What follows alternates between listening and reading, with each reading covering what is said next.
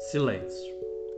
Língua das coisas, mas também língua de se falar com as coisas e com as próprias palavras. O nome das coisas quando não falamos delas. O único modo que tem os mortos de cantar. O que há entre uma xícara e outra xícara, entre uma pedra e uma rosa, entre Vênus e uma cadeira. O modo como soa uma palavra riscada. Toda fala nasce com a cicatriz do silêncio, que foi quebrado. Não há palavra que não seja marcada pelo silêncio, como camisas que secaram presas ao varal. Por outro lado, frequentemente o silêncio vem manchado por uma palavra como um espelho sujo. A forma mais próxima do silêncio é o círculo, forma geométrica da espera, o rastro que deixou o animal que não passou.